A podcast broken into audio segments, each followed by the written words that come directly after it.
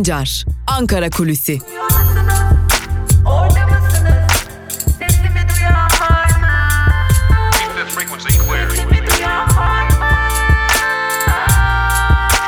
Özgürüz Radyo. Özgürüz Radyo. Özgürüz Radyo'dan ve Ankara Kulisi programından merhaba sevgili dinleyenler. Ben Altan Sancar. Haftanın son gününde yine Ankara'da konuşulanları aktarmak üzere karşınızdayız. Elbette Ankara'da bir yandan hatta Türkiye'nin birçok bölgesinde bir yandan kayyum politikaları konuşuluyor. Öte yandan da İdlib'de sarpa saran Türkiye politikaları daha doğrusu Suriye bataklığına adım adım saplanmaya başlayış konuşuluyor. Bir yanda İdlib'de sağlanan ancak çok kısa süren ateşkes ardından Han Şehun'a doğru yönelen Suriye ordusunun bir yandan da bölgede bulunan Türk gözlem noktalarına, Türk Silahlı Kuvvetleri'nin gözlem noktalarına yönelik saldırıları, yine geçtiğimiz günlerdeki konvoya yönelik saldırıları, Rusya'nın bu noktadaki tutumu ve elbette artık neredeyse boşa çıkmaya yaklaşmış olan Astana durumu var. Öyle görünüyor ki Türkiye'nin İdlib politikası artık sona gelmiş durumda ve Suriye ve Rusya İdlib'deki cihatçıları adım adım oradan çıkarmak için ciddi bir çaba harcıyor. Kaldı ki Türkiye'de artık İdlib'in adım adım cihatçılardan temizleneceğinin farkına varmış durumda olacak ki tam da bu nedenle sınırın Suriye tarafında kamplar hazırlanıyor. Bu kamplara İdlib'den gelecek olanların yerleştirilmesi öngörülüyor. Tabi kamplar konunun sadece küçük bir yanı yine tabii ki en insani yan mülteciler olsa da devletler açısından mülteciler de konunun tırnak içerisinde söylemek gerekirse önemsiz bir ayrıntısı. Ancak devletler arasında yaşanan gerginlik ve dış politika noktasında yaşanan uyuşmazlıklar arttıkça çeşitli politikalar devreye girmeye başlıyor. ABD ile varılan güvenli bölge mütabakatı henüz nasıl olacak, nasıl uygulanacak, takvim, nasıl işleyecek belli değilken Rusya ile Türkiye'nin de arası bozulmaya başladı. Bunu İdlib'de görüyoruz. Rusya ile Türkiye'nin arası bozulunca da Suriye sahasında Rusya'nın Türkiye'ye açtığı alanlar birer birer kapatılmaya başlandı. Ankara bu gelişmeleri yakından takip ediyor. Özellikle Dışişleri Bakanı Mevlüt Çavuşoğlu bu konuda Rus mevkidaşıyla yakın ilişkiler kurmaya çalışıyor. Zaten Eylül ayında bir zirvede gerçekleştirilecek. Bu zirvede Cumhurbaşkanı Erdoğan hem Putin'le hem de Ruhani ile bir araya gelecek ve bu sorunun nasıl kalıcı olarak çözülebileceğini konuşacaklar. Ancak Türkiye için Suriye sahasında zor günlerin daha fazla yaklaştığını ve her şeyin Suriye sahasında başladığını, Suriye sahasında biteceğini görmek mümkün. Elbette ki Suriye politikası Türkiye'nin içini etkiliyor. Suriye politikasında istediğini alamayan AKP Türkiye'nin içerisinde farklı yönelimlere giriyor. Sertleşme eğilimleri sergileyebiliyor. Tabi bunun bir diğer yansıması da Kürtlere yönelik tutum oldu. HDP'li belediyelere kayyum atandı biliyorsunuz. Ancak HDP'li belediyelere atanan kayyum konusunda çok farklı iddialar da var. Yine HDP'li kaynaklardan yine Ankara'da çeşitli kaynakların iddialarına göre ve buralardan edindiğimiz bilgilere göre kayyum atanan HDP'li belediyeler AKP'nin ve MHP'nin aklındaki yeni yerel yönetim sistemi için bir laboratuvar görevi de görecek aynı zamanda. Aslında dün bunu haber bültenimizde Zübeyde Sarı ile canlı yayına bağlandığımızda da aktarmıştık. HDP'li belediyelerde ya belediye meclisleri de feshediliyor ya da işlevsiz hale getiriliyor kayyum atanan belediyelerde. Böylelikle belediyeler artık tek bir ismin yönetimine alınıyor. Aynı zamanda belediyelere atanan isimler o ilin valileri oluyor. Geçmişte de bu böyleydi. Kaymakamlar da ilçe belediyelerine kayyum olarak atanıyorlardı. Böylelikle her iki makamı da tek bir isim yönetmiş oluyordu. Türkiye'nin mevcut yönetim rejimi de kaldı ki buna uygun bir halde. Burada da Türkiye'de de meclis işlevsizleştirilmiş durumda ve tek bir ismin Cumhurbaşkanı Recep Tayyip Erdoğan'ın elinin altında toplanmış durumda yetkiler ve Cumhurbaşkanı Erdoğan bakanları atıyor. Kayyum atanan belediyelerde de bunu görüyoruz. Meclisler feshediliyor, yetki tek elde toplanıyor. Aynı zamanda ilin ilk atanmışı olan valiler bir de belediye başkanı yapılıyor ve o valiler bir de belediye başkanlığında çeşitli görevlere atamalar gerçekleştiriyorlar. Peki Ne kastediyorsunuz bununla diye soracak olursanız yerel yönetimlerin daha da merkezileştirilmesi ihtimalinin HDP'li belediyelere atanan kayyumlarla denendiğini düşünüyor HDP'liler aynı zamanda. Tam da bu noktada bir uyarıları var muhalefete. Eğer siz HDP'li belediyelere atanan kayyumlara itiraz etmezseniz ve ortaya çıkan bu yönetim biçimine itiraz etmezseniz yarın bir gün kapınızı böylesi bir yönetim, yerel yönetim sistemi de çalabilir ve bu yerel yönetim sistemiyle birlikte muhalefetin alanı çok daha fazla daralırken iktidarın alanı daha da artırılabilir. Belki de gündemimize yerel seçimlerin kaldırılması, belediye ve valiliklerin birleştirilmesi, bunun da merkezden atanan tek bir isimle yapılması ya da belediye ve valiliğin yine birleştirilmesi, bunun seçimle belirlenmesi, tek bir yetkilinin belirlenmesi, geri kalan tüm ilçe belediyelerine ise atamaların yapılması gibi bir yönteme de gidilebilir şeklinde iddialar var. Elbette şu an bunlar sadece iddia düzeyinde ancak HDP'lilerde ve Ankara'da yine çeşitli kaynaklarda oluşmuş izlenimlerden biri HDP'ye uygulanan kayyum yönetiminin yalnızca HDP'li belediyelerin alanının daralması hedeflenmiyor. HDP'nin küçülmesi, HDP'nin baskı altına alınması hedeflenmiyor. Aynı zamanda Türkiye'de muhalefetin belki de bir daha belediye kazanamayacak hale gelmesi hedefleniyor. Tam da bu nedenle HDP Kürt illerini ya da HDP'li belediyelerin bulunduğu yerleri tam da bu nedenle bir laboratuvar olarak kullandığını düşünüyor AKP iktidarının ve muhalefeti de bu konuda uyarıyor. Evet birbirinden bağımsız konular değil Ankara'da konuşulan ve gündemi işgal eden konular bir yanda ekonomi yeniden kötüye gitmeye devam ediyor. Dolar yükseliyor, petrol fiyatları yükseliyor, yeniden zam yağmuru gelmiş durumda. Öte yandan dış politikada özellikle Suriye'de bir köşeye sıkışmışlık mevcut. Bir yandan hiç politikada politika üretemezdik AKP içerisindeki bölünmeler söz konusu. Bir yanda da baskıyı giderek arttıran AKP-MHP ittifakı söz konusu ki bir de bunun destekçileri olan Doğu Perinçek, Vatan Partisi gibi partiler bulunuyor. Tabi her zaman söylediğimiz gibi Ankara Kulisi'nin ilk bölümünü öyle bitireceğiz. Türkiye çok sıcak bir sonbahara hazırlanıyor sevgili dinleyenler. Türkiye tarihinin en sıcak sonbaharlarından birini geçirecek. Bir yanda ekonomik kriz, bir yanda dış politika, bir yanda AKP içerisindeki bölünmüşlük, bir yanda muhalefetin kendi arasındaki ve kendi içindeki sorunlarla Türkiye oldukça sıcak bir sonbahar geçirecek gibi görünüyor.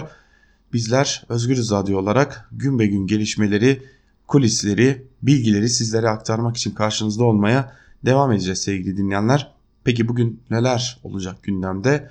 Elbette ilk gündem maddelerinden biri yine Diyarbakır, Mardin ve Van başta olmak üzere kayyum atanan HDP'li belediyelerin illeri ve diğer Kürt illerindeki kayyum protestoları olacak. Diğer yandan İdlib ve buradaki gerginliği azaltma bölgeleri olarak tanımlanan bölgedeki gelişmeler takip edilecek sevgili dinleyenler. Bugün Dışişleri Bakanı Mevlüt Çavuşoğlu Lübnan temasları kapsamında Cumhurbaşkanı Michel Aoun'un yanı sıra Meclis Başkanı Nebih Berri, Başbakan Sadel Hariri, Dışişleri Bakanı Cibran Basir ve İçişleri Bakanı Raya El Hasan ile Lübnan'da bir araya gelecek. CHP lideri Kemal Kılıçdaroğlu ise Erdek, Bandırma, Manyas, Gönen, Balya, Gömeç, Burhaniye belediyelerini ziyaret edecek. 30. Burhaniye Kültür Sanat Festivali de ve Demokrasi Parkı açılışına katılacak. HDP'liler ise çeşitli illerde düzenlenecek kayyum protestolarına devam edecek diyelim. Ve Ankara Kulisi'nin ilk bölümünü burada noktalayalım sevgili dinleyenler. İkinci bölümde gazete manşetleri ve günün öne çıkan yorumlarıyla sizlerle olmaya devam edeceğiz. Bizden şimdilik küçük bir ara. Aranın ardından tekrar sizlerleyiz. Özgürüz Radyo'dan ayrılmayın. Şimdilik hoşçakalın.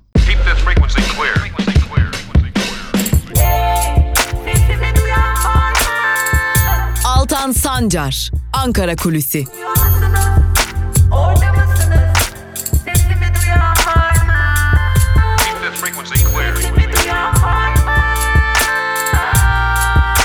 Özgürüz Radyo. Özgürüz Radyo. Ankara Kulisi'nin ikinci bölümünden tekrar merhaba sevgili dinleyenler. İlk bölümde Ankara'da konuşulanları sizlere aktarmıştık. İkinci bölümde ise gazete manşetleri ve günün öne çıkan yorumlarıyla sizlerle olacağız. Ve ilk gazetemiz Cumhuriyet'le Gazete manşetlerine başlayalım. Bataklığın ortasında manşetiyle çıkmış bugün Cumhuriyet gazetesi. Gözler bugünlerde Suriye'ye çevrildi. Özellikle İdlib'de yaşanan gelişmelerde gözler.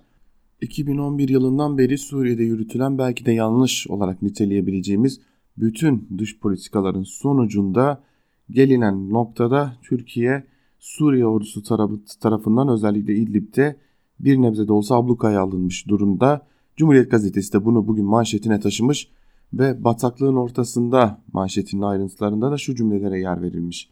Rusya destekli Suriye ordusunun El Nusra bağlantılı Heyetül Tahrir Şam'a karşı İdlib'in güneyinden başlattığı operasyon sürüyor. Türk Silahlı Kuvvetleri'nin 9 nolu gözlem noktasının bulunduğu Han Şeyhun'un İdlib'le bağlantısını kesen Esad güçleri 8 ve 10 numaralı gözlem noktalarına yaklaştı. Sarman'daki 8 nolu gözlem noktasının 300 metre yakınlarına Suriye jetlerinin ateş açtığı bildirildi. Şam'ın operasyonları gözlem noktalarına ilişkin kaygıları arttırdı. Türk Silahlı Kuvvetleri takviye yaptı.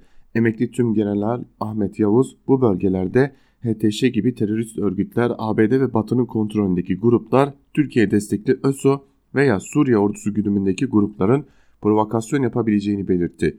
Yavuz olası provokasyonda Türkiye ve Suriye çatışmanın eşiğine gelebilir uyarısında da bulunmuş Cumhuriyet Gazetesi'nin manşetinde.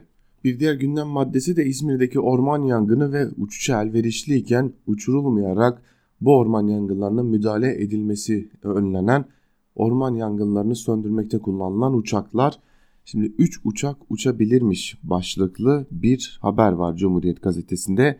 Bakan Pakdemirli Cumhuriyeti aradı deniyor yine yazının baş, haberin başlığında ve ayrıntılarda şöyle. Cumhuriyet'in işte uçuş belgeleri manşeti üzerine Tarım ve Orman Bakanı Bekir Pakdemirli bu uçaklar belge üzerinde ne olursa olsun emniyetli değil, motor yok motor ifadelerini kullandı. Pakdemirli Türk Hava Kurumu'nu ana muhalefetle birlikte hareket etmekle suçladı. Bu açıklamanın ardından Pakdemirli gazetemizi telefonla aradı. Belgeli haberimize sitem etti. 3 uçak uçuşa uygun gözüküyor. Belgeleri benimle paylaşabilirdiniz dedi.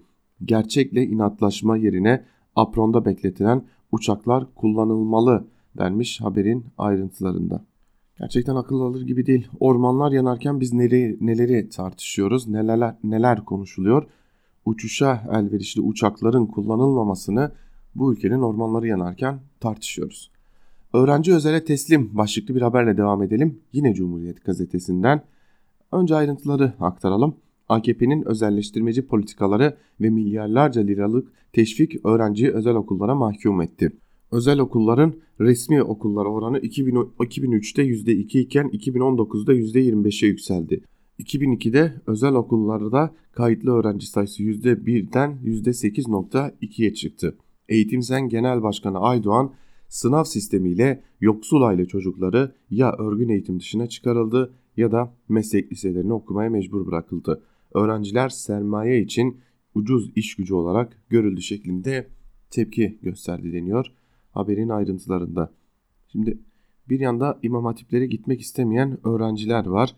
Bir yanda bu imam hatiplere gitmek zorunda bırakılan öğrenciler var. Bir yanda çocuklarını imam hatip liselerine göndermemek için aile bütçelerinden kısarak çocuklarını özel okullara gönderen hiç değilse biraz iyi eğitim alsın derdinde olan aileler var. Bunların tamamı da AKP'nin eğitim politikalarının bir sonucu aslında. Geçelim Yeni Yaşam gazetesine. Ellerinde patladı manşetiyle çıkmış Yeni Yaşam gazetesi. Kayyum Yeni Yaşam gazetesinin manşetinde ayrıntılar ise şöyle. AKP hükümetinin Diyarbakır, Van ve Mardin'e atadığı kayyumlara tepki hem Kürt illerinde hem de batıda artarak sürüyor. Diyarbakır'da 3 gündür sokakta olan yurttaşlar polis müdahalesine rağmen kayyumun halk iradesine darbe olduğunu belirterek geri adım atmıyor. Dün de bir yandan HDP'li seçilmişler bir yandan da yurttaşlar kayyumu protesto için oturma eylemleri yaptı. Diyarbakır'ın birçok sokağında kayyum protesto eylemleri yapılıyor. Van ve Mardin'de de halkın tepkisi sürüyor. Van'da birçok yerde kayyum atanmasını protesto eden yurttaşlar kararın derhal geri alınmasını istedi. Mardin, İstanbul, Muğla, Mersin başta olmak üzere diğer kentlerde de kayyuma karşı ortak eylemler yapıldı. Polis ise yurttaşların protesto hakkına müdahale ederek gözaltılar yaptı. Polisin işkence yaparak yurttaşlara müdahale etmesi kamuoyunda büyük bir infiale ve tepkiye yol açtı deniyor haberin ayrıntılarında. Biz de Özgürüz Radyo olarak 3 gündür bu gelişmeleri takip ediyoruz. 3 gündür de polisin müdahalesi hem demokratik tepkilerini ortaya koymaya çalışanlara hem de basına devam ediyor. Şimdi biliyorsunuz dün bir de Diyarbakır valisinin seçimlerden sadece bir gün sonra yani 1 Nisan sabahı bir yazı hazırladığını ve bu yazıyla Diyarbakır Büyükşehir Belediyesi'ne kayyum atanmasını istediğini ortaya koymuştu. Buna ilişkin bir haber var. Aynı zamanda Diyarbakır Büyükşehir Belediyesi Başkanı Selçuk Mızraklı'ya ilişkin terör soruşturmasında imzası bulunan Terörle Mücadele Şube Müdürlüğü'nün de yine terör soruşturması geçirdiği ortaya çıkmıştı. Şimdi bunlara dair bir haber var. O haberi de aktaralım sizlere. Gerekçe çöktü başlıklı bir haber. Diyarbakır valisi Hasan Basri Güzeloğlu'nun 31 Mart seçimlerinden bir gün sonra HDP'li Selçuk Muzraklı hakkında henüz mazbatasını almadan İçişleri Bakanlığı'na kayyum atama yazısı yazdığı ortaya çıktı. İçişleri Bakanı Süleyman Soylu kayyum atama gerekçesini valiliğin 1 Nisan 2019 tarihli yazısına dayandırmış. Cumhurbaşkanı Sözcüsü İbrahim Kalın seçildikten sonraki 4,5 aylık süreç içinde İçişleri Bakanlığı'nın yürüttüğü soruşturmalar neticesinde böyle bir karar alınmıştır demişti. Öte yandan mızraklı soruşturmasını yürüten TEM Şube Müdürü'nün de FETÖ sanığı olduğu ve hapis yattığı belirlendi deniyor haberin ayrıntılarında. Tırnak içerisinde FETÖ ile mücadele bu kadar ön plana çıkarılmışken nasıl oluyor da neden oluyor da bir FETÖ sanığı hala burada görevinde bulunabiliyor? Bu da ayrı bir soru işareti çünkü kanun hükmünde kararnameler ile nasıl iltisak kurulduğu belli olmayan gerek cemaatle gerek diğer yapılarla, örgütlerle iltisa nasıl kurulduğu dahi anlaşılamayan birçok insan görevlerinden ihraç edilmişti. Ama hala devam edebiliyor böylesi durumlarda da. Gerçekten anlamak çok zor. Nasıl bir ayrıma gidiliyor? Nasıl bir kıstas uygulanıyor? Çok anlaşılabilir değil. Evrensel Gazetesi'ne geçelim. Evrensel Gazetesi oylar sayılırken kayyum hazırlığı başlamış manşetiyle çıkmış. Az önce Yeni Yaşam gazetesini aktarırken de değindiğimiz konuyu Evrensel Gazetesi manşetine taşımış. Ayrıntıları ise şöyle. İktidarın kayyum atanan belediyelerle suç işlediler iddiasının gerçekleri yansıtmadığı belgesiyle de kanıtlandı. Diyarbakır eski baro başkanlarından deneyimli hukukçu Mehmet Emin Aktar Twitter hesabından paylaştığı belge ile birlikte şu yorumu yaptı. Diyarbakır Büyükşehir Belediye Başkanlığı'na kayyum tayin edilmesi hazırlığı 31 Mart seçim sonuçları kesinleşmeden başlatılmış görevden uzaklaştırma kararı Diyarbakır Valiliği'nin 1 Nisan 2019 tarihli yazısına dayandırılmış. Evrensele konuşan görevden alınan Diyarbakır Büyükşehir Belediye Başkanı Selçuk Mızraklı kendilerine tarif edilmiş suçlamaların hukuken değil siyaseten suçlamalar olduğunu söyleyerek orada terör örgütü kurma ve yönetme diyorlar. Selçuk Mızraklı elindeki neşterle sağlık taşımaya, iyilik taşımaya çalışırken neşterle mi silahlı terör örgütü kurmuş adama sorarlar dedi diye de Adnan Selçuk Mızraklı'nın görüşleri de aktarılmış Evrensel Gazetesi'nin manşetinde. Bilmeyenler için küçük bir bilgi verelim. Adnan Selçuk Mızraklı yani Diyarbakır Büyükşehir Belediyesi'nin seçilmiş eş başkanı uzunca yıllardır Diyarbakır'da doktor olarak, genel cerrah olarak görev yapmış bir isim. Hem e, devlet hastanelerinde hem özel hastanelerde görev yapmış. Aynı zamanda çeşitli dönemlerde de halk sağlığı konusunda farklı faaliyetlere katılmış bir isim. Demokratik Toplum Kongresi'nde yer alan bir isim. Diyarbakır'da çok iyi tanınan ve sevilen bir isim ve Diyarbakırlılara hiçbir şart ve koşul altında Selçuk hocanız bir örgüt kurdu diye anlatamayacağınız bir isim ancak bakanlık öyle görünüyor ki bu hikayeyi bir noktaya dayandırmak zorunda olduğu için burayı açıklamak istemiş. Geçelim Bir Gün Gazetesi'ne. Evrensel Gazetesi'ni burada noktalayalım. Bir Gün Gazetesi'nin manşetinde neler var? Bir de onu aktaralım sizlere sevgili dinleyenler. Bir Gün Gazetesi sadece bakanın ibretlik bir yılı manşetiyle çıkmış. Bekir Pakdemirli Tarım ve Orman Bakanı. Son günlerde hedefte çünkü orman yangınları sürerken uçakların kaldırılmamasına ilişkin az önce de Cumhuriyet Gazetesi'nden de aktardığımız gibi çok yanlış uygulamaları oluyor. Bir gün gazetesi de bakanın bu uygulamalarını manşetine taşımış. Neler var o uygulamalarda aktaralım. THK uçakları işimize yaramıyor, almak zorunda değiliz, teşkilatımız istemiyor, ana muhalefetiyle birlikte hareket ediyorlar. İzmir'deki orman yangınına ilişkin açıklama. Sahte sağlık sertifikalı 3000 hayvanla ilgili yaptığı açıklama ise şöyle. Normal şartlarda İspanya'dan alınarak Lübnan için yola çıkmış ama evrakta bir sahtekarlık yapılarak Türkiye'ye sokulmak istenmiş sıkıntı yok. Gümrük vergisinin sıfırlanması ile ilgili yaptığı açıklamada ise şunlara yer veriyor. Bakan Bekir Pakdemirli. Türkiye'de patates ithal yasağı kalktı. Patates zaman ithal ettiniz, buğday ithal ettiniz diyenlere şaşırıyorum. Türkiye'de para var ki ithalat yapılıyor. Bu ve bunun gibi birçok değerlendirme yapmış Bakan Pakdemirli geçtiğimiz bir yıl içerisinde bakanlığı döneminde. Bir gün gazetesinden bir diğer haberle devam edelim. Gözlem noktaları ateş altında başlıklı bir haber. Suriye ordusunu İdlib'deki ilerleyişi sürerken Türk Silahlı Kuvvetlerine ait 8 nolu gözlem noktasına taciz atışı yapıldığı iddia edildi. Silman bölgesindeki 8 nolu nokta Suriye ordusunun kontrolü ele geçirdiği Han Şeyhun'un kuzeyinde bulunuyor. Hafta başında da 9 nolu gözlem noktasına giden TSK konvoyu bombalanmıştı. Öte yandan Suriye yönetimi İdlib'de sivillerin tahliyesi için koridor oluşturulduğunu da açıkladı deniyor haberin ayrıntılarında sevgili dinleyenler. Suriye'deki gelişmeler gün geçtikçe Türkiye'nin gündemine oturmaya devam edecek gibi görünüyor. Çok yakında bu konuyu daha fazla tartışmaya da başlayacağız gibi görünüyor diyelim. Geçelim Sözcü gazetesine. Sözcü gazetesi Mehmetçi'ye dokunan bedelini ağır öder manşetiyle çıkmış bugün. Ayrıntılar ise şöyle. Esad'ın uçakları Türkiye'nin uluslararası anlaşmalara dayanarak Suriye İdlib'te kurduğu TSK gözlem noktalarına taciz ateşi, ateşi açtı. Yine tahrik etti. Suriye'deki Beşar Esad rejimi Türkiye'ye yönelik düşmanca tavrını tırmandırıyor. Pazartesi günü İdlib'e bağlı Morik'te 9 numaralı gözlem noktasına giden TSK konvoyuna ateş açtılar. 3 sivil öldür 3 sivili öldürdüler. Tarih dün de sürdü. Esad'ın savaş uçakları Türk Silahlı Kuvvetleri'nin Sirman'daki 8 numaralı gözlem noktasına ağır makineli tüfeklerle taciz ateşi açtı. Can kaybı yaşanmadı ancak sabrımız taşmaya başladı. Türkiye Mehmetçi'ye dokunan bedelini öder diye bir manşetle çıkmış Sözcü gazetesi. Ama Sözcü gazetesi kendini muhalif olarak tanıtırken Suriye bataklığında ne işimiz var diye sormayı ihmal etmiş. Sözcü gazetesinin ardından Karar gazetesine geçelim. Karar gazetesi Rus planı tıkır tıkır manşetiyle çıkmış bugün. Ayrıntılar ise şöyle. Esad güçlerinin Han Şeyhun'a girmesiyle Türkiye'nin 9 numaralı gözlem üssü kuşatma altına alındı. Rejim uçakları da 8 nolu TSK üssünün yakınına ateş açtı. Saldırının ABD ile güvenli bölge planının birinci aşamasının başlatılmasına yönelik uzlaşmadan sonra gelmesi dikkat çekti.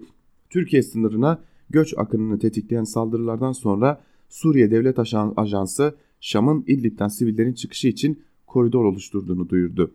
Endişe yaratan gelişmeler Türkiye ile Rusya arasındaki ilkelerin sorgulanmasına yol açtı.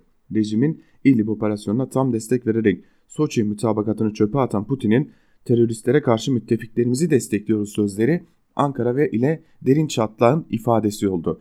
Dikkat çeken çıkıştan sonra Rusya Dışişleri Sözcüsü Zaharova da Türkiye ile yaptığımız İdlib mütabakatına bağlı kalınması önemli ifadelerini kullandı deniyor Karar Gazetesi'nin manşetinin ayrıntılarında. Yüksek Askeri Şura ardından ordudaki atamalar tartışılıyordu. Şimdi bu tartışmalı atamalara bir yenisi eklendi. Orgeneral makamına Kor General ataması başlıklı bir haber var. Ayrıntıları paylaşalım sizlerle. Yüksek Askeri Şura'da alınan terfi ve atama kararları yürürlüğe girdi. Cumhurbaşkanı Erdoğan'ın onayıyla 127 general ve amiralin görev yeri değişti. Türk Silahlı Kuvvetleri teamüllerinin dışına çıkılarak ordu komutanlıklarına Orgeneral yerine Korgeneral atandı. Korgeneral Şeref Öngay 3. Ordu, Korgeneral Ali Sivri Ege Ordu, Korgeneral Yavuz Türk Genci ise Kara Kuvvetleri EDOK komutanlığına getirildi deniyor. Haberin ayrıntılarında Türk Silahlı Kuvvetleri'nde daha önce böylesi bir rütbede böylesi bir atama gerçekleşmemişti. Peki yandaş gazetelerde neler var? Bir de onlara göz atalım. Hürriyet ile başlayalım. 3000 muhtara inceleme manşetiyle çıkmış Hürriyet gazetesi. Manşetin ayrıntıları ise şöyle. 31 Mart'tan sonra YSK'ya muhtarlarla ilgili 6000 şikayet geldi. Şikayetleri inceleyen YSK 3000 muhtarın üzerine yoğunlaştı. Bazı muhtarların okur yazar olma, 6 aydan beri aynı mahallede oturma, bir yılın üzerinde ceza almamış olma gibi şartları taşımadığı anlaşıldı. Şartlara uymayanların mazbataları iptal edilecek. 7 Haziran 2020 tarihinde de ara seçim yapılacak. YSK benzeri sıkıntıları önlemek için yasada değişiklik yapacak. Şartlara uymayan kişilerin muhtar olmaları önlenecek. Mazbata verilmeden önce muhtarlardan seçilme yeterliği taşıdıkları ispat etmeleri istenecek. İspat edemezlerse seçilseler bile mazbata verilmeyecek. Bu gibi durumlarda en çok oy alan ve şartları taşıyan ikinci aday muhtar ilan edilecek denmiş haberin ayrıntılarında. Evet kayyum politikası belediyelerden sonra muhtarlara da uzanmaya devam ediyor. Zaten birçok ilde kayyumlar görevden alınmaya da başlandı. Bunlar arasında Batman'da bulunuyor. Batman'da 6 köyde muhtarlar görevlerinden alındı. Milliyet gazetesine geçelim. Milliyet gazetesi 6 yavrum daha var manşetiyle çıkmış. Organlarıyla 6 çocuğu yaşama bağlayan Selin Cebeci'nin ailesi organ bağışı kararını nasıl aldıklarını Milliyet gazetesine anlatmış. Milliyet gazetesi de bunu manşetine taşımış sevgili dinleyenler.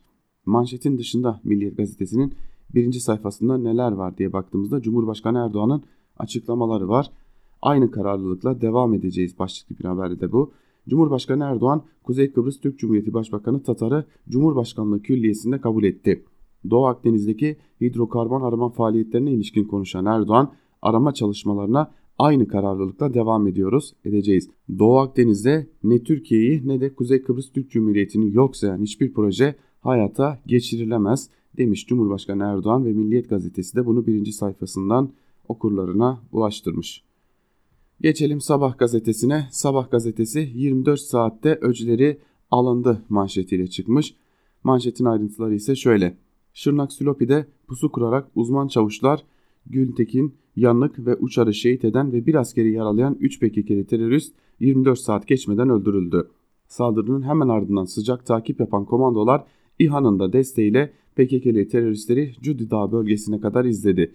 Teröristleri Cudi'de çembere alan Mehmetçik kısa bir süre içinde 3 PKK'liyi etkisiz hale getirdi. 3 şehidin kanını yerde bırakmadı deniyor Sabah gazetesinin ayrıntılarında. Sana bu bayrağı tanıtacağız başlıklı bir haber var ve o haberin ayrıntıları ise şöyle. Cumhurbaşkanı Erdoğan'ın açıklamaları yine aslında ana muhalefetin başındaki zatın devasa ay yıldızlarla süslü olan sondaj gemilerimizi tanımasını istiyorum. Demek ki Türk bayrağını tanımıyor ama sana bu istesen de bunu istesen de istemesen de tanıtacağız demiş Cumhurbaşkanı Erdoğan CHP lideri Kemal Kılıçdaroğlu'nun açıklamalarına ilişkin olarak. Star gazetesine geçelim. Star gazetesi ise koridorda temizleniyor manşetiyle çıkmış bugün. Dağlar teröristlerden temizlendi. Suriye'nin kuzeyinde oluşturulacak güvenli bölgede detaylar netleşti. Teröristler silahlarını alarak 20 millik koridordan çıkarılacak gözlem noktaları kurulduktan sonra Türk-ABD ortak devriyesi başlayacak deniyor haberin ayrıntılarında ve şunlar da aktarılıyor. Türkiye'nin sınır güvenliği ve Suriyelilerin huzuru için sınır ötesine kurulacak 20 millik güvenli bölgede detaylar netleşti. Çalışmalar hızlandı. Şanlıurfa'daki müşterek hareket merkezinin devreye alınmasıyla birlikte ilk adım olarak PKK-YPG'li teröristler silahları alarak bölgelerden çıkarılacak. İkinci aşamada ise 20 mil derinliğindeki bölgeye gözlem noktaları kurulacak. Mehmetçin güvenliği sağlayacağı barış koridoru için son aşamada ise Türk-ABD unsurlarının bir ay içinde ortak devriyeyi başlatması planlanıyor. Bölgede eş zamanlı olarak sığınmacıların ikameti için altyapı çalışmaları yapılacak dermiş manşetin ayrıntılarında. 20 mil deniyor ama 20 mil 32 kilometrelik bir uzunluğa denk geliyor. Ee, bu uzunluk nasıl olacak? Bu uzunluk 3 aşamalı mı olacak? Bu 32 kilometrelik alanda kimler olacak, kimler olmayacak? Bunlar da ilerleyen günlerde netleşecek ya da Star gazetesi ayrıntılara ulaşıldı de, dediği haber doğru mu değil mi? Bunu da öğrenmiş olacağız. Esad tarihe devam ediyor. Başlıklı bir haber var yine. Onu da aktaralım sizlere. Rusya'nın hava desteğiyle çatışmasızlık bölgesi İdlib'e ilerleyen Esad, TSK'nın 8 gözlem noktasına taciz ateşi yaptı. Han Şehun'u ele geçiren rejim güçleri 9. gözlem noktasının bulunduğu bölgeyi ablukaya aldı deniyor. Yandaş gazetelerde İdlib'deki gelişmeleri bu şekilde görmüşler. Geçelim Yeni Şafak gazetesine. Yeni Şafak, Türk Hava Kurumu CHP'nin arka bahçesi olmuş manşetiyle çıkmış. Türk Hava Kurumu Türkiye'nin saygın kurumlarından biri aslında. Bugün de hedefte Türk Hava Kurumu var. Filosunda bulunan uçaklar uçmaya elverişli olmadığı için orman yangınlarında görev verilmeyen Türk Hava Kurumu'nun CHP ile siyasi bağlantıları da tartışılıyor. CHP eski milletvekili Haluk Pekşen kurucusu olduğu hukuk bürosu üzerinden sözleşme imzaladığı TYK'yı adeta yönetiyor. Türk Hava Kurumu Genel Başkanı Bertan Nogaylaroğlu ile Pekşen Hukuk Bürosu arasında adına Haluk Pekşen'in kızı Ezgi Pekşen'in imzalarını taşıyan 15 Mayıs 2019 tarihli sözleşme 2 yılı kapsıyor. TYK'nın genel merkez teşkilatı dışında şube, temsilcilik ve bağlı şirketlerini de kapsayan sözleşme Pekşen'e oldukça geniş yetkiler tanıyor. TYK'nın menkul ve gayrimenkulleri üzerinde tasarruf sahibi olan büro kurum toplantılarına katılabiliyor. Büro alacakların takibi için %5 ve aylık 20 bin lira danışmanlık ücreti alıyor. Nogaylaroğlu teminat mektubu bulamadığı için yangın söndürme ihalesine katılamadığı, daha davet aldığında ise %80 artış istediği belirtiliyor denmiş. Haberin ayrıntılarında peki bu ormanların yanmasına gerekçe mi diye de sormak gerekiyor. Bunca siyasi tartışma mı önemli yoksa bu ülkede tek bir ağacın yanıp yanmaması mı önemli? Buna verilecek cevap var mı? Onu da merak ediyorum. Türk Silahlı Kuvvetleri'ndeki tartışmalı kararları aktarmıştık. Atama kararlarını aktarmıştık. Yeni Şafak karardan memnun gibi görünüyor. TSK gençleşti haberini yapmış. Başlık böyle. Ayrıntılar ise şöyle. Fırat'ın doğusuna olası harekatı yönetecek 2. Ordu Komutanlığı'na Kor General Sinan Yayla, 3. Ordu Komutanlığı'na Kor General Şeref Öngay ve Ege Ordu Komutanlığı'na ise Kor General Ali Sivri atandı. TSK'da tek 4 yıldızlı ordu Orgeneral Musa Avsever komutasındaki 1. ordu kaldı deniyor haberin ayrıntılarında Yeni Şafak gazetesinin. Geçelim Akit'e. Akit'in manşetinde ise moralde Mama'da o belediyelerden manşeti yer alıyor. Bu sözler İçişleri Bakanı Süleyman Soylu'ya ait 3 HDP'li belediyeye kayyum atanmasına dair söylendi bu sözler. Ayrıntılar ise şöyle. PKK'nın arkasında lojistik, ekonomik, stratejik ve psikolojik destek sağlayan kirli bir ağın bulunduğunu belirten Bakan Soylu yanlış bir şey yapmadık. Eğer evlatlarımız dağda ve sınır ötesinde canı pahasına büyük bir mücadele veriyorsa elbette bunu yapmak zorundaydık. Çünkü o teröriste moralde, mamada belediyelerden gidiyor şeklinde konuşmuş İçişleri Bakanı Süleyman Soylu. Bugün özellikle dikkat ettiyseniz Türk Hava Kurumu bütün yandaş gazetelerde bir biçimde hedef alınmış. Akit'te de var. Türk Hava Kurumu CHP'nin oyuncağı başlıklı bir haber var Akit'te de. Türk Hava Kurumu yetkililerinin 20 uçağımız var. Bakan bunların kullanılmasına izin vermediği iddiasını sert sözlerle cevap veren Tarım ve Orman Bakanı Bekir Pakdemirli hani neredeymiş o 20 tane uçak? 6 tane apronda uçak görünüyor. 3 tanesinin motorlarının içine kuşlar yuva yapmış. Motor yok motor. Türk Hava Kurumu'nun verdiği sertifikaların hiçbirine güvenmiyorum.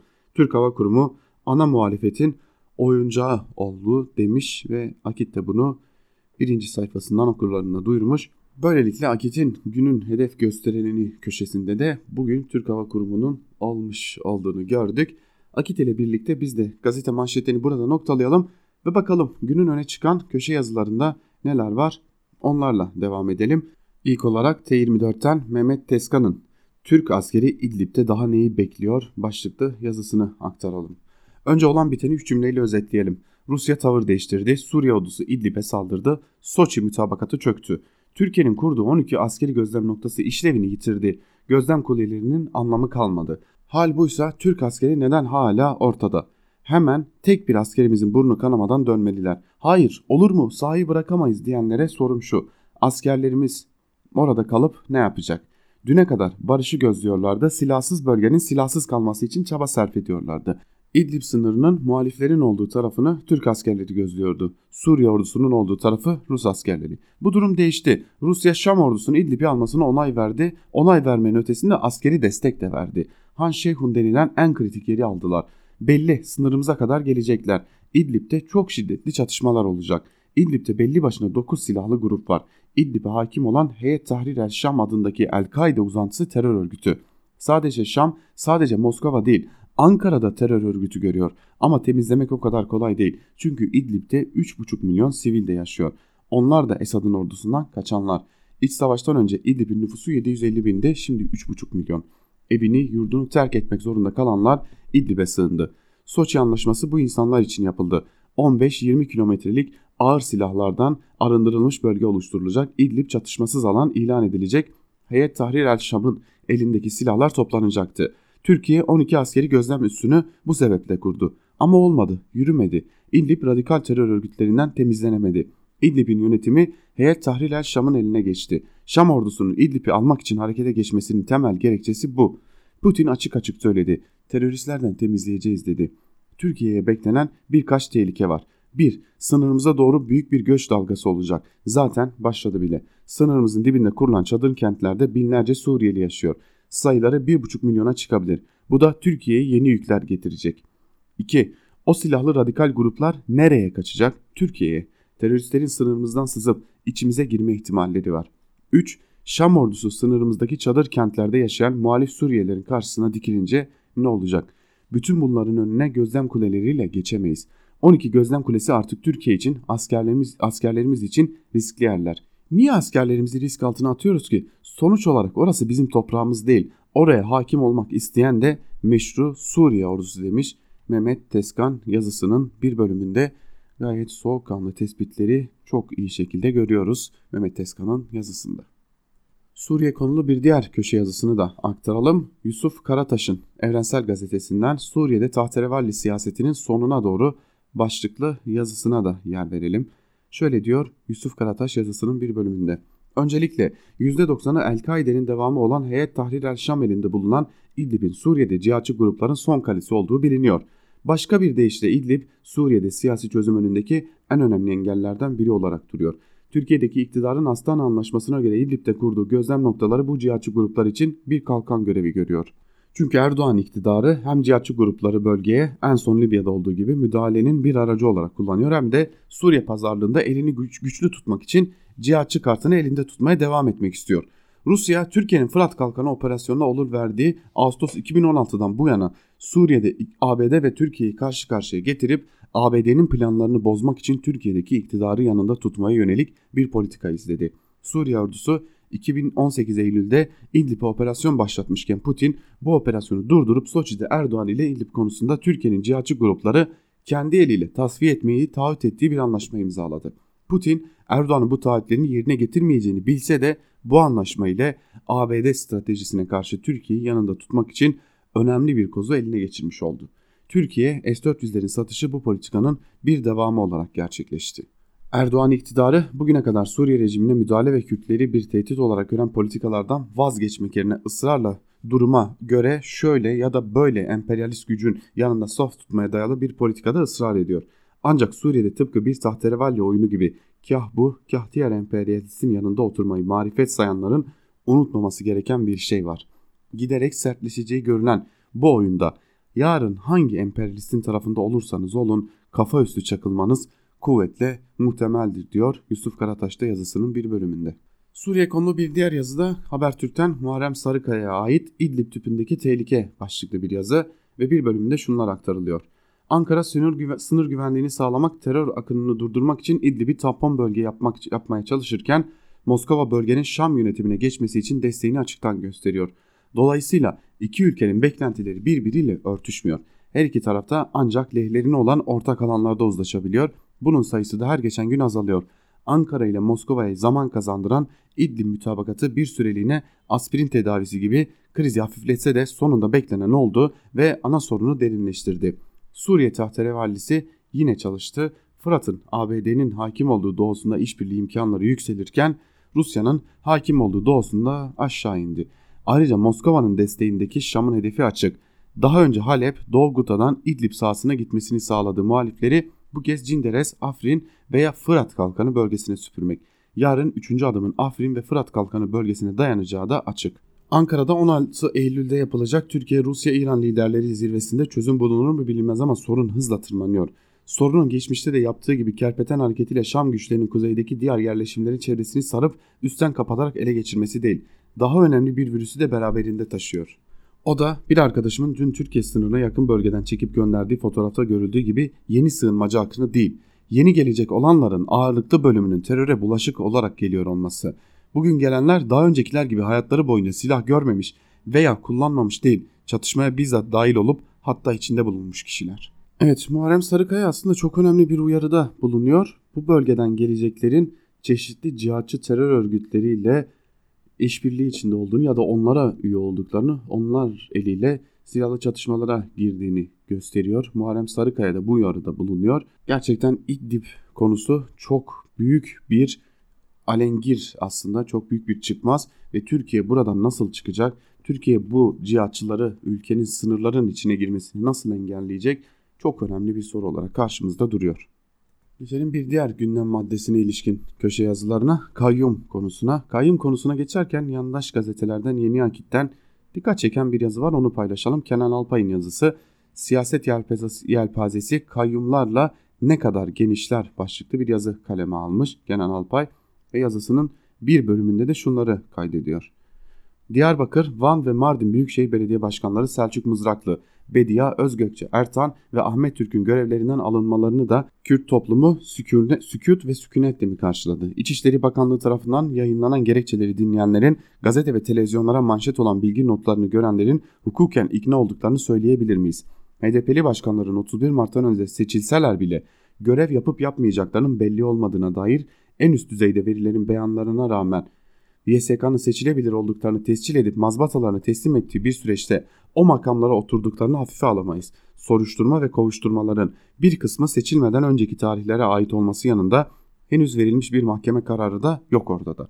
Şüphe hatta kuvvetli şüphe de olsa ortada bir mahkeme kararının olmaması İçişleri Bakanlığı'nın tasarrufunu sadece hukuki açıdan değil toplumsal açıdan da zayıflatıyor, gölgeliyor. Toplumun önemli bir kısmının bu tasarrufu desteklemiş olması hukuki ve siyasi riskleri ortadan kaldırmıyor. HDP değişir mi? PKK'nın vesayetinden kurtulabilir mi? Hiç kolay değil ancak HDP'nin bu rotaya girmesi için şartları zorlamaktan başka seçenek yok. Fakat bu zorlama eski devlet geleneğini ihya etmek ve eski yöntem ve aktörleri devreye sokmakla ne meşruiyet ne de toplumsal destek bulabilir. Yasal mevzuat ve devletin güvenlik refleksine yapılan vurgular seçmen iradesine ve hukuki prosedürün tamamlanmasına yönelik vurgulardan daha üstün ve öncelikli değildir. Örneğin görevden alma ve kayyum atama kararını protesto etmek neden yasaklanıyor?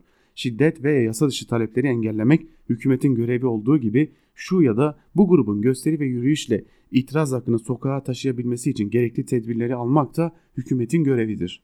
PKK'ye ve HDP'ye karşı yürütülen mücadelede kullanılan dil ve yöntemi, araç ve aktörleri eleştirenleri hızlıca terör sevici, bölücü, kripto, hain, şirin görünmeye çalışmak gibi itibarsızlaştırıcı ithamlarla yaftalamak hiçbir fayda vermez.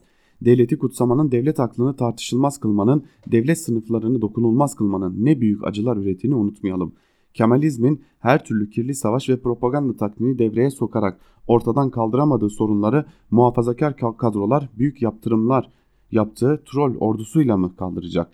Diyarbakır, Mardin, Van veya başka şehirlerde HDP'ye karşı sandıkta kaybettirmeyecek siyaseti konuşmaya ne vakit sıra gelecek?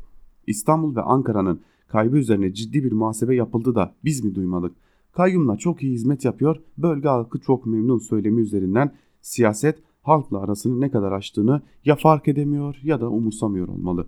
Bir kısım alkış ve tezahüratların daha sert tedbirleri teşvik edici devletçi beyanların siyaset ve toplum arasındaki yelpazeyi daralttıkça daralttığı görülemiyor herhalde. Şehirli milliyetçi kesimleri bilemeyeceğiz ama muhafazakar Kürtleri ve Cuma cemaatini tekrar kazanmak üzere AKP tarafından sergilenecek kuşatıcı dil, üslup ve performans meselesinde kat edilecek epeyce mesafe olduğu aşikar diyor Yeni Akit'ten Kenan Alpay. Yeni Akit'ten ve yandaşlardan alışkın olmadığımız bir tarzda yazı kaleme almış gibi görünüyor Kenan Alpay. Devam edelim. Biz bu kayyum politikalarına ilişkin yazıları aktaralım. Fehmi Koru'yla devam edelim. Erdoğan'a yapılan haksızlığa birlikte karşı çıktıklarımızın bazısı bugün neler yazıyor öyle. Tarih şaşmaz bir tanıktır. Unutulmasa iyi olur diye bir başlık atmış yazısına ve yazısının bir bölümünde de şunları aktarmış. 28 Şubat döneminde Tayyip Erdoğan'ın uğradığı kovuşturmaya karşı kapsamlı bir siyasi hukuki mücadele verildiğini iyi hatırlıyorum. Nasıl hatırlamam? Mahkemeye sunulmak için hazırlanmış savunmaya ek olarak ülkenin önde gelen hukukçularından alınan dört dörtlük mütalalar ile gazete ve dergi köşelerinde çıkmış aynı çizgideki yazılar içeren büyük boy ve hacimli bir kitap kütüphanemin en mütena köşesinde duruyor. Ülkenin o yıllarda nasıl bir dönemden geçtiğini unutmamamı sağlayan diğer kitaplarla birlikte. O yıllarda demokrasi yanlısı ve hukuktan yana başkalarıyla birlikte aynı cephede yer aldığımız kalem arkadaşlarını şimdi farklı sabırlara sahip görmek ibretlik bir durum. Şaşırıyor muyum? Hayır elbette şaşırmıyorum ama üzülmeden de edemiyorum. Kütüphanemde o günleri hatırlatsın diye en görünür yerde tuttuğum kitapların bazısı şimdi beni üzen yazıları kaleme alanlara ait. O günlerde biri çıkıp böyle böyle olacak diye bugünlerde bugünlerle ilgili kehanette bulunsaydı asla inanmazdım. Şimdi ise bu son tasarrufa gelinceye kadar yaşananlar yüzünden şaşırma duygumu yitirdiğimin farkındayım, şaşırmıyorum. Dün geçip gittiğine göre bugünlerde bir gün nihayete erecek. Galiba üzerinde hiç düşünülmeyen konu bu. Siyasiler ve siyasi olmasalar bile siyasi girişimde bulunan başkaları aldıkları tavırların, dayattıkları politikaların ilelebet devam edebileceğini düşünebilirler ancak siyaseti mesafeli izleyenlerin böyle bir hataya düşmemeleri gerekir. Tarih diye şaşmaz bir tanık da var demiş Fehmi Koru yazısının bir bölümünde ve bir dönem Cumhurbaşkanı Erdoğan'ın belediye başkanı iken görevden alınmasını eleştiren yazarların şimdi bu HDP'li belediyelere kayyum atanmasını destekleyen yazılar yazıyor olmasının kendisi açısından üzücü olduğunu belirtmiş. Ve son olarak Evrensel Gazetesi'nden İhsan Çaralan'ın CHP, kayyum, siyasetin polemiğe indirgenmesi ve kendine demokratlık başlıklı yazısını sizlerle paylaşalım.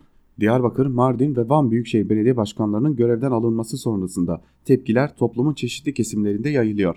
Tepkiler genel olarak basın açıklamalarıyla sınırlı kalsa da hükümetin bu girişiminin İstanbul seçiminde olduğu gibi toplumun adalet duygusunu yaraladığını gösteren işaretler de çoğalıyor. Daha genele bakıldığında bugün İçişleri Bakanlığı'nın yani hükümetin bu girişimini de Bahçeli ve Perinçek dışında destekleyen kimse yok. Kayyum kararının antidemokratikliği hatta demokratik değerlere bir darbe olduğu tezi sadece demokrasi güçleri tarafından değil CHP, İyi Parti, Saadet Partisi, Davutoğlu ve Gül Babacan parti girişimleri de dahil bütün muhalefet tarafından kabul görüyor. Peki Erdoğan ve hükümeti kayyum kararından geniş kesimlerin hoşnutsuz olacağını bilmiyor muydu? Elbette biliyordu ama deneyimlerine dayanarak ne olacak biraz bağırır çağırır sonunda yorulurlar diye düşünüyordu. CHP'nin ve Genel Başkanı Kılıçdaroğlu'nun tutumu daha ilk baştan hükümetin bu düşüncesine destek veren bir mahiyette ortaya çıktı.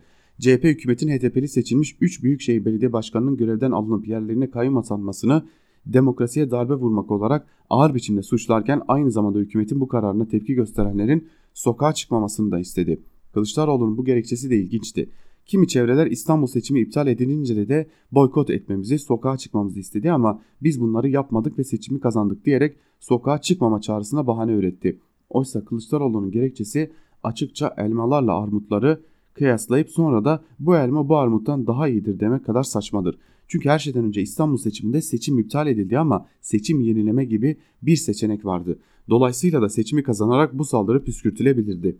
Öyle de oldu. Erdoğan ve partisine ağır bir tokat atılmış oldu. Burada ise kayyum atanıyor ve halkın kayyumu kabul etmemesi için bir seçenek yok. En son Van'daki uygulama gösteriyor ki kayyum belediye meclislerini de feshedip kayyumun kuracağı bir yönetimle 4,5 yıl belediyeleri yönetmeyi planlıyor. Bu yüzden de kayyum etrafında olup biteni İstanbul seçimiyle kıyaslayıp onunla benzer sokağa çıkma yerine yeniden seçime hazırlanmayı önermek elbette anlamsızdır. Çünkü böyle bir kıyaslama kayyuma karşı mücadeleyi 4,5 yıl sonraki seçime ertelemek olur.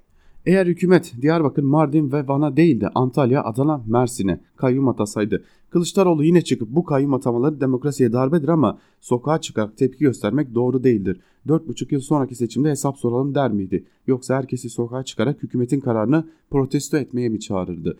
CHP'liler bu soruya, soruya yanıt vererek CHP yönetiminin tavrını sorgulamakla karşı karşıyadır. Aksi halde kendine demokrat çizgiyi aşamazlar. Çünkü böyle bir yaklaşım demokrasi mücadelesinde daha mücadeleci yapmaz, kendine demokrat yapar. Ki bu ülkemizde siyasi oportunizmin en yaygın biçimi demokrasi mücadelesinde aşılması olmazsa olmaz bir gelenektir. CHP'nin bu tutumuna Kürt sorununun çözümü konusunda iki arada bir derede kalması, ulusal güvenlik ile ilgili zaafları da eklendiğinde CHP bırakalım muhalefeti etkinleştirmeyi, iktidara karşı talepler öne sürerek harekete geçen güçler içinde bile tereddütlü, geri çekici bir siyasi odak olarak rol oynamaktadır diyor Çaralan'da yazısının bir bölümünde. Evet sevgili dinleyenler biz de İhsan Çaralan'ın bu yazısıyla birlikte köşe yazılarını da noktalayalım. Ancak programımızı kapatmadan küçük bir hatırlatmada bulunalım. Bugün Özgürüz Radyo'da neler var diye soracak olursanız ilgiyle dinlenen Tarihin Öteki Yüzü programı Ayşe, Ayşe Ürün hazırlayıp sunduğu Tarihin Öteki Yüzü programı bugün Özgürüz Radyo'da olacak tekrar. Cuma günü hepinizin bildiği gibi Tarihin Öteki Yüzü günü. Ayşe Ürün Tarihin Öteki Yüzü programı saat 17 bültenimizin hemen ardından Özgürüz Radyo'da olacak. Bugün ayrıca saat 18'de Onur Öncü'nün hazırlayıp sunduğu haber bültenimizin hemen ardından da Zübeyde Sarı'nın hazırlayıp sunduğu Mercek programı sizlerle olacak. Bugün saat 19'da Kavel Alpaslan'ın hazırlayıp sunduğu müzik ve tarih programı, saat 20'de ise Canberk Benli ile Gümüş Perde programı Özgürüz Radyo'da siz sevgili dinleyicilerimizle buluşacak. Ben Altan Sancar, ben de saat başlarında haber bültenleriyle gelişmeleri aktarmak üzere karşınızda olacağız. Yine Özgürüz Radyo'nun uygulamalarını hatırlatarak bitirelim Ankara Kulisi'ni. Google Play Store'da ve App Store'da Özgürüz Radyo'nun uygulamaları hazır durumda. Yapmanız gereken tek şey yalnızca 30 saniyenizi ayırarak güncellenen uygulamalarımızı indirmek ve böylelikle dilediğiniz her yerde hem yayın programımıza ulaşabilir hem de çok daha hızlı bir şekilde Özgürüz Radyo'nun özgün içeriklerine ulaşabilirsiniz sevgili dinleyenler. Bu hatırlatmayla biz Ankara Kulisi programını burada noktalayalım. Hemen ardımızdan eş genel yayın yönetmenimiz Can Dündar ve Özgür Yorum sizlerle olacak. Ankara Kulisi'nden bugünlükte ve bu haftalıkta bu kadar. Haftaya pazartesi günü yine aynı saatte Özgürüz Radyo'da görüşmek dileğiyle. Şimdilik hoşçakalın. Özgürüz Radyo'dan ayrılmayın.